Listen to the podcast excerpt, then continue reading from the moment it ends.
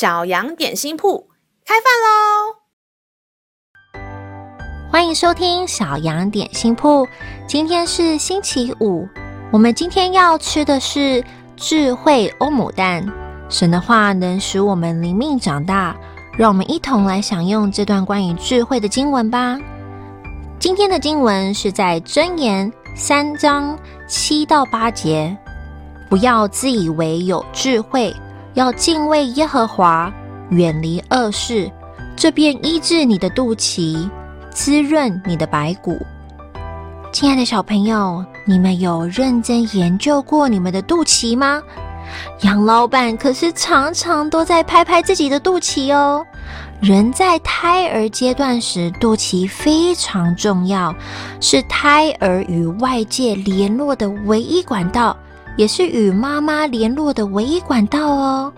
许多古老文明为了让人学习谦卑，爸爸妈妈就会常常告诉他们的小孩要常常摸摸跟拍拍自己的肚脐，提醒自己在胎儿时期是何等的软弱与无助。胎儿的肚脐非常重要，就像我们跟上帝的连结一样重要。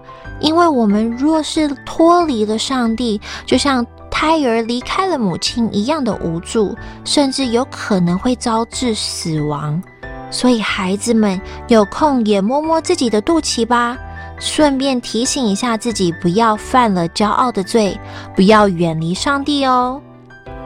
让我们再一起来背诵这段经文吧，《箴言》三章七到八节，不要自以为有智慧。要敬畏耶和华，远离恶事，这便医治你的肚脐，滋润你的白骨。箴言三章七到八节，不要自以为有智慧，要敬畏耶和华，远离恶事，这便医治你的肚脐，滋润你的白骨。你都记住了吗？让我们一起用这段经文来祷告。亲爱的阿爸父。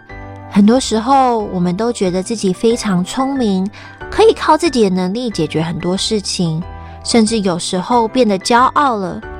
谢谢你提醒我们，不要自以为有智慧，因为人一旦骄傲，就很容易犯下大错。谢谢上帝的提醒，让我们远离恶事。感谢祷告是奉靠耶稣基督的名，阿门。